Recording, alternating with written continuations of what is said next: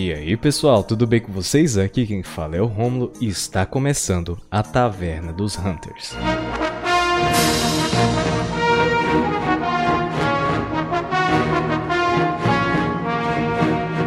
Pois é, pessoal, para caso você esteja caindo aqui de paraquedas e sem saber o que está acontecendo, é, eu sempre tive uma vontade de fazer um podcast sobre Monster Hunter. Só que me faltava ainda um pouco de coragem, eloquência, aquela coisa toda, e também conhecer mais da série para poder a gente estar tá tratando de assuntos que sejam interessantes, mas também não sejam enfadonhos, né? Como é comumente quando a gente conversa muito sobre alguma coisa, meio que dá aquela saturada. E por isso que eu achei que o melhor momento era agora, principalmente com a chegada do Monster Hunter Rise aí. Quem sabe vai rolar uma demo, não sei, mas hoje o que, que a gente vai falar? Burnout de Monster Hunter World, rumores de uma demo pro dia 8 de janeiro, talvez sejam duas? E qual será a main weapon que todo mundo vai escolher em Monster Hunter Rise? Então bora pra quest, gente. Hoje é solo.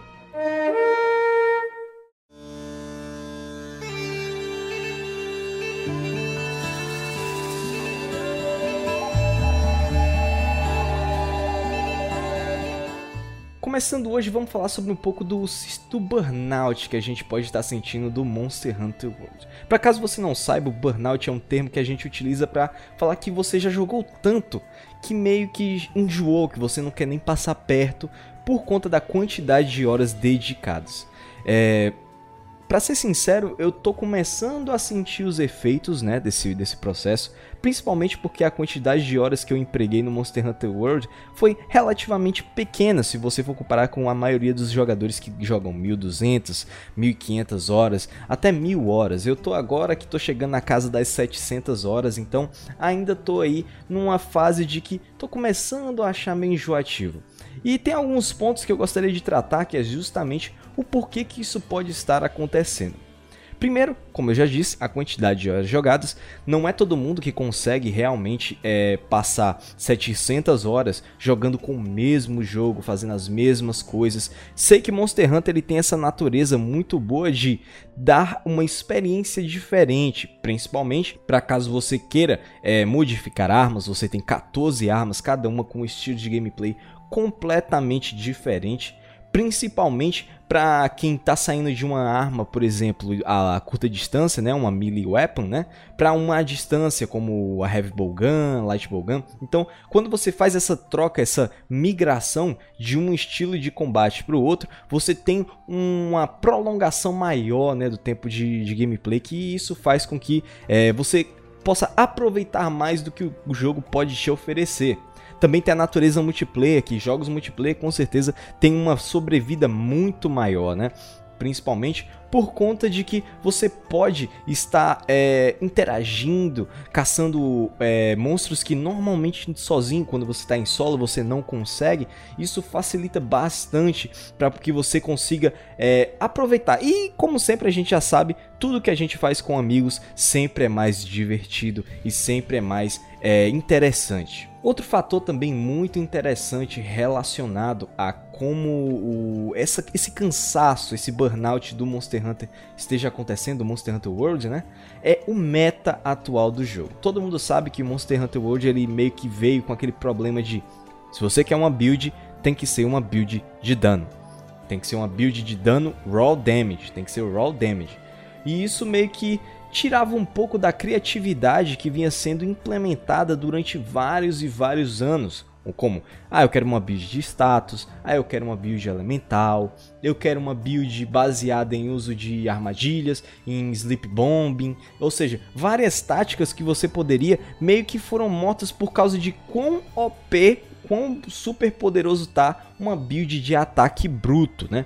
Então, talvez esse seja um dos motivos que você não precisa fazer tantos mix, os mix sets, né, que a gente sempre fazia. Ah, eu vou pegar, para caso você não saiba, um mix set é o que? Você pegar partes de armaduras diferentes, sair montando para que elas se complementem e gerem uma build, né? Ou seja, para você conseguir atingir um objetivo que seja bastante interessante para o seu estilo de gameplay.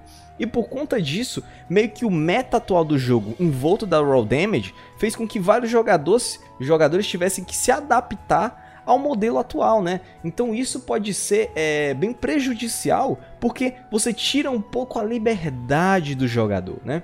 Apesar das várias características fantásticas, que isso é verdade, que foram trazidas no Monster Hunter World e no Iceborne, é, o que eles trouxeram também na questão do método do jogo meio que limitou um pouco a criatividade dos jogadores. Porque normalmente você faz uma, uma build em prol de você conseguir melhores tempos, de você conseguir matar um monstro que você não conseguia, de você fazer ajudar os, pro, os outros jogadores, dependendo de como vocês fazem, vocês têm uma, um grupo de quatro pessoas, né? que sejam é, focados em um tipo de, de tática de combate, um tipo de monstro específico. Então, tudo isso envolto dá isso meio que gera a variedade de builds que seria bastante interessante para o Monster Hunter, né? E aí meio que travou e deixou um pouco meio monótono, se você for parar para pensar. E outra coisa bastante interessante também relacionada ao jogo, isso é uma crítica que eu tenho, não sei se vocês vão compartilhar dela também, mas é a questão da variedade de esqueleto de monstros. Caso você não saiba, os monstros eles seguem um padrão.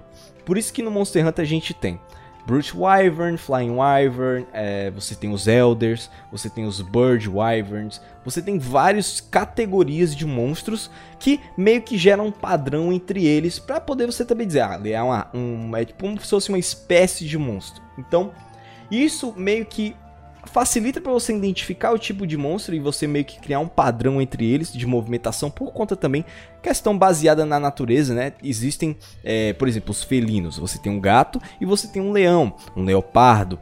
Todos eles são felinos. Eles podem não parecer os mesmos, mas eles sempre têm traços específicos que meio que unem a todos eles. Por exemplo, eu tenho um Engineer e você e eu tenho um Brachydios e eu tenho um Devil Joe. Todos os três são Brute Wyverns, ou seja, eles têm membros, superi é, membros superiores menores, membros inferiores maiores e mais fortes. Você tem uma cabeça alongada, muito provavelmente um corpo bem alongado, parecido com o de um dinossauro. Só que cada um deles tem suas especificidades, né? Por exemplo, o Devil Joe, ele tem aquele corpo parecendo um picles gigante, né? Mas você vê que a boca dele, ele tem, ele é muito agressivo, o rabo dele é bem maior do que o normal por conta do tail swipe, daquelas rabadas que ele vive dando, né? Então, cada um deles tem coisas características. Brachídeos, como é um exemplo perfeito, ele tem a, a diferente dos outros é, Brute Wyverns, que tem os membros superiores menores, ele tem um membro superior muito mais desenvolvido, porque ele usa para socar, então é bem maior e é uma característica chave dele. Mas a questão é que o Monster Hunter World, ele por também questões de limitações de hardware, porque também a gente não pode dizer que ah, foi falta de criatividade do time. Não, não foi falta de criatividade do time, tanto que a gente tem anos e anos de Monster Hunter em diversas plataformas e eles sempre trazem designs novos, sempre trazem um trabalho excepcional na concepção e introdução de novos esqueletos. Mas o problema é que por conta dessa é, limitação técnica, você tem um problema. Você meio que limita a diversidade dos monstros. Se você for parar para pensar, se você for comparar, também a gente vamos comparar aqui em relação ao Monster Hunter World com Monster Hunter 4. Quando o Monster Hunter 4 apareceu, ele trouxe todos os esqueletos que já tinham vindo, já eram clássicos da franquia, mas você trouxe outros esqueletos de insetos, você trouxe esqueletos de mamíferos como o Quetzalcoatl. Então, você meio ele meio que trouxe várias coisas novas para dentro do jogo, mecânicas novas, mas não vamos tratar de mecânicas e sim só do os monstros, né? Ele trouxe monstros diferentes e interações diferentes. Por exemplo, Vamos tratar de lutas gigantes, de monstros gigantescos. A gente tem no Monster Hunter World, né? Você tem o Zora Magdaros, né? Que ele é grande, gigantesco, só que a forma com que eles trabalharam a, a, a, batalha ficou muito tedioso. É sempre a mesma coisa. Ah, carrega os canhões. Você tinha. Ele, ele seguiu muito o padrão do Lao Shanlung, sabe? O Lao Shanlung ele não tinha uma luta muito interessante. E aí o que acontece no Monster Hunter 4? Você traz o Dalamaldur e cara, fantástico aquela luta. Ele é gigante, é gigante, mas o que ele a forma que a Capcom desenvolveu aquela luta foi magnífica. E talvez seja esse o problema. Tivemos alguns esqueletos que foram desperdiçados. É claro que eles já falaram que Leviathans não puderam ser trazidos para o jogo por questões de física, porque tinha que é, meio que fazer todos os cálculos de como o monstro ia se comportar na superfície. Então tudo isso pode gerar é, é tipo meio que tirar a possibilidade de trazer outros esqueletos. Felizmente a gente tem uma nova geração aí chegando, PS5, Xbox Series X, então talvez o próximo Monster Hunter para consoles possa trazer esses esqueletos de volta por conta do poder de processamento, velocidade de, de transação de informações, então é, pode ajudar isso no futuro. Eu acho que provavelmente esse é um dos principais motivos de eu estar tendo esse cansaço do Monster Hunter World, né? É justamente essa falta de variedade. Mas ainda bem que a equipe do portátil tá trazendo para o Switch aí o Rise e que isso pode muito bem modificar a forma que a gente vê, né? É, provavelmente eles possam ter formas de otimizar este processamento no, no portátil que eles possam levar juntamente com a equipe do, do home console, né? Do console de mesa para poder melhorar a, um possível título futuro. Outra coisa que também tá ajudando nisso, e isso já estamos aqui mudando um pouco de assunto, é a ansiedade pelo Monster Hunter Rise. Cara, vamos ser sinceros. Quando você tá jogando Monster Hunter, você pode amar ele de paixão. Você pode estar tá louco para continuar jogando, tendo aquela experiência magnífica, mas contudo, porém, entretanto, quando um jogo novo da franquia é anunciado, a ansiedade vai às alturas. Você fica contando dias, você fica olhando os meses, quando é que vai ter trailer, quando é que vai ter uma postagem nova, como é que eles vão fazer, questão do marketing, você acompanha tudo e meio que te tira um pouco daquele mindset de querer jogar o jogo atual. Isso pode se variar de pessoas para pessoas, é claro. Eu estou meio que generalizando, mas eu posso estar errado.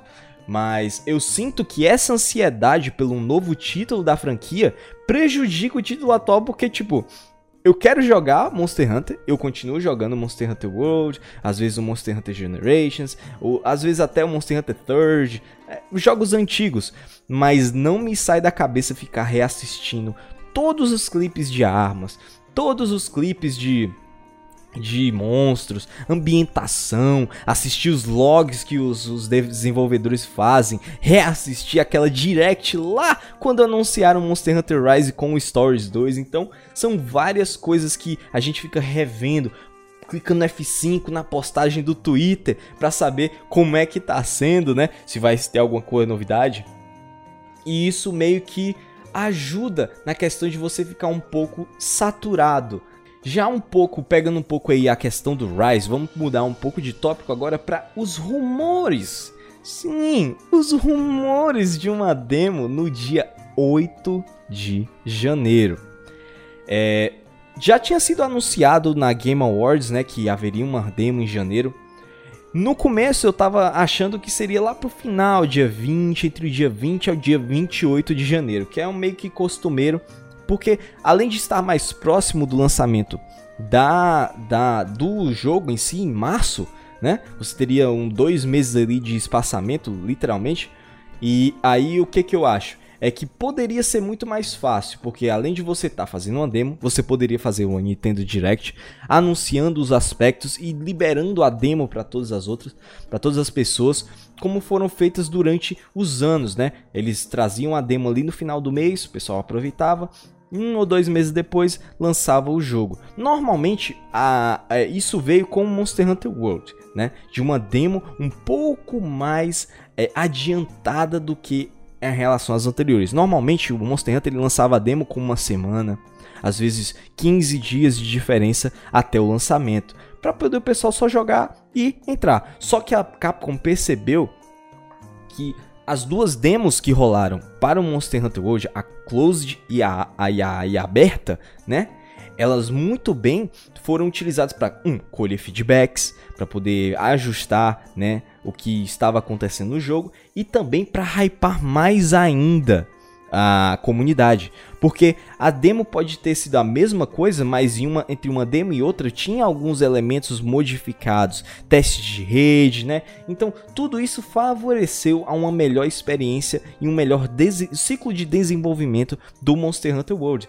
E a gente pode ver isso aqui na no Rise, né? Eles podem aplicar essa estratégia. Talvez a demo que vai estar saindo nesse mês de janeiro não seja uma demo, demo como a gente já está conhecido, pode ser uma beta, né? Então ela pode vir para poder fazer testes de rede, para fazer questão de, de testar toda a infraestrutura da Nintendo para receber esses jogadores, porque lembrem-se, antigamente no 3DS Monster Hunter era um jogo bem vendido no Japão, mas ele era meio que considerado jogo de nicho aqui para o ocidente. E aí com a chegada do Monster Hunter World, ele explodiu aqui. Então a fanbase cresceu vertiginosamente, tanto que ele se tornou o jogo mais vendido da Capcom de todos os tempos, pessoal. Então, vocês têm que ter uma noção de que muita gente que estava jogando Monster Hunter World vai migrar de plataforma para poder jogar o Monster Hunter Rise. Então eles têm que estar preparados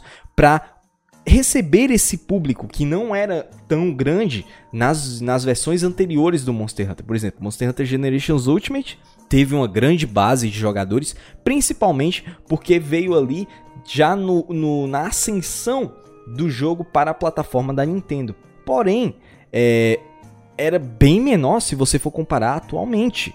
Porque hoje as pessoas estão comprando 3DS para jogar o 3DS, tanto o Switch, para jogar os jogos anteriores da franquia, para poder saber como era os jogos anteriores. Que eles, cara, eu joguei esse daqui, eu achei sensacional. E o pessoal fala muito bem das plataformas portáteis, então eu vou tentar. Então por isso, essa seria uma ótima ideia, duas demos, né? Uma no dia 8 e a outra ali mais próximo ao lançamento, ali provavelmente no mês de no começo do mês de março, sabe? E aí o que que acontece, gente? Quem pode ser que pode aparecer nessa demo do dia 8, do possível demo do dia 8 de janeiro, né? Vamos lá. A gente sabe que normalmente nas demos de Monster Hunter eles têm três tipos de monstro, né, presentes na demo. Um de rank baixo, que é para você se habituar, saber utilizar as armas, é normalmente é para receber a pessoa novata na série. Você tem o um monstro intermediário, que ali seriam três estrelas, vamos, vamos dizer assim, que nesse caso é, seria para aquele cara que começou a jogar a demo, curtiu pra caramba e aí começou a viciar e tentou um novo desafio. Esse monstro do meio é justamente para isso, para o pessoal que está chegando com a demo possa enfrentar um desafio maior. E aí você tem o monstro final, que ali, gente, é um monstro de 5 estrelas. Normalmente low rank, né? Você tem. É, provavelmente vai ser o Magna Malo? Provável, pode ser que seja. Espero que não, porque eu quero realmente deixar ele mais para experiência do jogo, quando você já estiver engajado com todas as mecânicas, então você vai provavelmente ter acesso a ele. Só que tivemos Monster Hunter World e tivemos Monster Hunter World Iceborne. Ambas as demos tiveram seus flagship monsters como presentes, né, lá você, eles eram opcionais, você tinha que encontrar eles, né?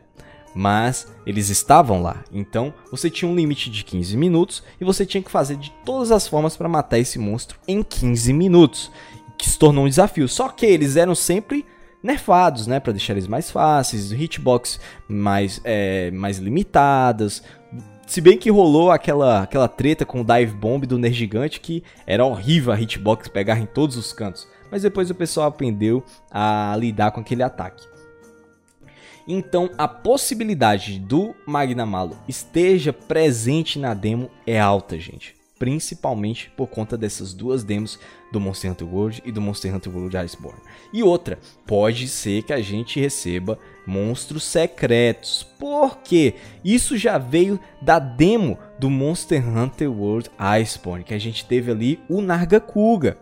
E também, acho que no Monster Hunter World também, a gente teve o porquê, porque então são dois monstros que apareciam sobre circunstâncias randômicas, a gente não tinha como provocar é, essa aparição, tanto que existiam guias de como fazer o Nargacuga aparecer, o porquê porque aparecer. Então, para você continuar enfrentando esses monstros na demo, né? Você tinha que meio que fazer a quest, aí tentava repetir até aparecer. Quando aparecesse, quando você finalizasse a, a quest, você abandonava.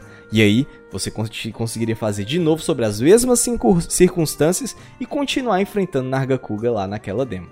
Então, é, pode ser que a gente tenha outros monstros. Eu acho que se for ocorrer um monstro secreto, ele provavelmente vai ser um monstro clássico já, conhecido, famoso, um dos, um dos favoritos do fã, dos fãs, justamente para dar aquele easter egg para os veteranos, né? E eu acho que muito provavelmente esse monstro possa só aparecer sob determinadas circunstâncias dentro de uma quest específica desses três monstros. Eu chuto que possa, possa ser o um monstro mediano, pode ser um monstro mediano, mas também pode ser no monstro mais forte, né? Então a gente tem ali é, uma forma de ter vários monstros presentes na demo. E não sei se esses vão se repetir entre uma demo e outra se forem ocorrer o sistema de duas demos. Mas se ocorrer e forem os mesmos, tranquilo, não há reclamação, porque você vai estar tá é, aproveitando o jogo, então você vai ter várias formas. Agora, outra coisa relacionada à demo que eu acho simplesmente interessantíssimo, e eu acho que o pessoal tá mais ansioso isso do que os monstros em si, são as novas mecânicas, gente. A gente teve a apresentação aí dos Wire Bugs, né? E tem, tivemos várias outras informações que foram soltas de formas bem mais diluídas, né? A gente tivemos aí uma sequência de entrevistas com canais estrangeiros, sendo que alguns deles por revistas, por exemplo, o GameSpot, você também tinha a IGN, Kotaku, as, as já famosas por liberar informações sobre Monster Hunter. Mas você também teve o acesso a grandes youtubers que conseguiram fazer perguntas que saíram dessa curva justamente dos das, das grandes é, dos grandes editoriais, né? E você teve o Gaijin Hunter que conseguiu fazer uma extensa entrevista com os desenvolvedores. Você teve o Arex que também fiz, fez várias perguntas muito e o mais interessante é que todos esses youtubers que fizeram essas entrevistas, eles fizeram perguntas diferentes. E isso fez com que a gente tivesse vários acesso a vários aspectos, né, da do desenvolvimento do jogo. Isso foi bastante interessante. Mas os outros, é, fora as mecânicas, né, questão do Wirebug, que vão ser bastante interessantes nessa demo pra gente descobrir, provavelmente a gente vai ter aí um, um, um pouco da compreensão, talvez não como funciona, mas tentar entender qual vai ser a esquematização de um montaria, questão dos palamutes, né, que eles podem ser montados e você pode estar em cima deles, eles lutando e você em cima deles. Eu acho que não sei se você vai estar controlando, mas tem como isso, vai ser bastante interessante. E o sistema de skills. O sistema de skills a gente percebeu que tiveram alguns prints e eles falaram que em entrevistas, que acho que se não me engano foi a entrevista com o Arex. Qualquer coisa, eu vou deixar um link aqui na descrição com a entrevista que ele fez e a, também a do Gaijin Hunter, caso você queira. Infelizmente só está disponível em inglês, então você vai ter que dar aquela esforçadazinha para entender, caso você não seja fluente.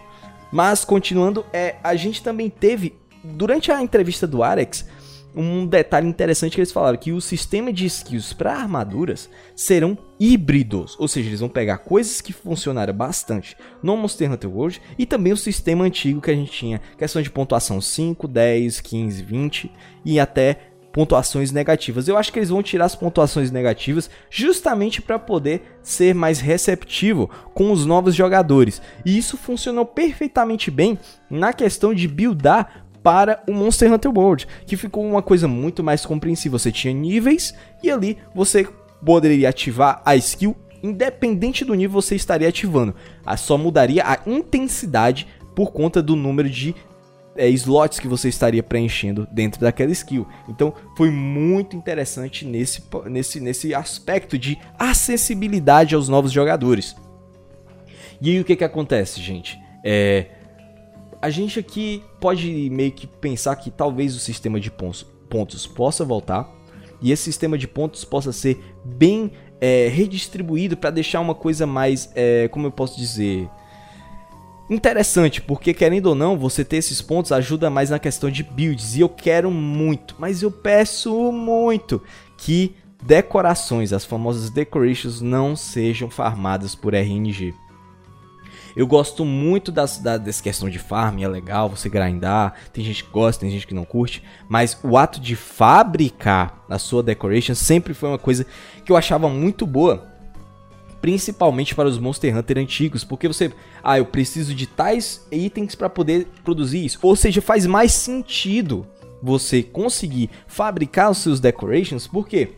Porque faz você, você cria um novo propósito para o farm, para você conseguir, ah, eu vou matar aquele monstro porque eu preciso de tal parte dele, tal parte daquele outro, para poder montar essa decoração para poder montar a minha build. Além das armaduras, você teria outro motivo para estar tá matando aquele monstro.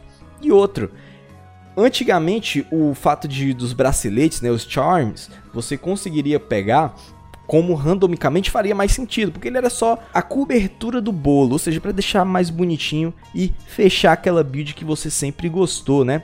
Então, por conta disso, eu acho que eles vão trazer esse sistema de volta para dar mais liberdade na construção de builds do jogador.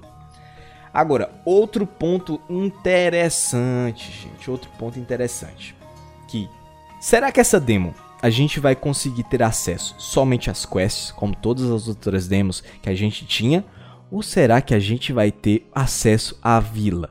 Eu acho que provavelmente não. Eles vão guardar a Vila Kamura as sete chaves, porque muitas coisas que estão dentro da Vila Kamura revelam várias questões de é, skill, é, tipo de mecânicas, de história. Então, talvez eles não deem essa é, essa possibilidade. Talvez a gente pegue um Gathering Hall, um Gathering Hallzinho, né? Pra poder conseguirmos aí ver outros players, né? Interagir. Talvez, talvez, talvez. Eu tô sendo isso muito, mas muito otimista. Mas eu ainda acho que vamos seguir o mesmo esquema de demo que sempre tivemos. Que é, você entra na quest, caso você queira entrar na quest de alguém, você localiza por, através de um menu e entra direto na quest sem passar por nenhum local antes de começar a caçada, né? E é isso, agora vamos para uma coisa. Qual vai ser a sua arma do Monster Hunter Rise? Pessoal, eu vou ser sincero com vocês. É, depois do preview que foi mostrado, caso você não saiba, a gente fez uma análise completa de todos os previews aqui no canal. Então, fique à vontade para poder acompanhar e também é, dar a sua opinião, qual arma que vai foi mais interessante. Mas eu vou falar sobre a minha experiência. Esse tópico vai ser bem curtinho porque eu quero saber a opinião de vocês. Qual vai ser a minha arma main para o Monster Hunter Rise? Para mim, depois do preview e de tudo que a gente viu, os detalhes de skills, que ainda foram poucos, né? Todo mundo sabe que a Capcom não revela tudo e talvez exista salvação para Insect Glaive. Mas a minha arma, a minha top 3, vamos lá, vamos dizer a top 3. E daí eu vou pensar aqui e digo qual é a que vai ser. Lança, martelo, espada e escudo. É, eu acho que é, eu acho que pode ser essas três. Eu vou adicionar mais uma, mas essa não é, não é, ai, vai ser minha main. É por curiosidade. Hunting Horn. Pronto, as quatro que eu estou mais interessado em mexer. Hunting Horn, lança, espada escudo e o martelão, nosso martelão lindo, maravilhoso. Esses são os quatro que eu provavelmente vou estar jogando mais na demo. Vou testar as outras armas? Vou testar. Mas essas vão ser as quatro que eu vou estar tá mais louco para poder tocar. Agora você me pergunta, qual dessas vai ser a primeira que eu vou jogar? Martelo. Eu, desde o, desde o primeiro Monster Hunter que eu joguei, que eu acho que, se não me engano, foi foi o Monster Hunter 1 do PS2. Foi. Eu sempre usei martelo. Então, é, eu tenho uma paixão pelo martelo muito grande, principalmente porque é divertido pra caramba. Ela é uma arma simples. Se você for comprar, com, é, tipo, comparar ela com a Charge Blade, que é, a, se não me engano é a lâmina Dynamo, é, é muito, mas ela é muito mais simples. Você não tem que pensar tanto. Mas o fator diversão daquela desgraça meu amigo, quando você nocauteia um monstro, quando ele tá vindo pra cima de você e você dá aquele, aquele wallbangerzão lindo, maravilhoso, que você bate na cabeça e ele cai pro lado. Nossa, não tem preço. Sinceramente. Então é isso, gente. Eu quero saber agora a opinião de vocês. Qual arma que vocês vão estar utilizando do Monster Hunter Rise? Deixa aqui nos comentários, vamos comentar. E um avisozinho para vocês. Caso vocês achem que esse podcast vai ser só eu, não, senhor. Esse aqui é só o piloto para vocês terem uma noção de como vai ser a pegada deste podcast. Mas eu vou ter sido um co-host, já falei com ele por sinal, e ele topou. Então vamos ter um co-host e vamos estar convidando pessoas que curtem é, papear sobre Monster Hunter e sempre vai ser essa, entre duo e trio. Raramente, dependendo da situação, pode, pode continuar sendo solo, como foi agora, mas é, em tese vão ser duos e trios. Então, vamos aproveitar. E quem sabe a gente faça um. um fechar um, um, um hall com quatro pessoas? Pode ser uma boa. Então é isso, gente. Muito obrigado para você que chegou até aqui e Happy Hunting!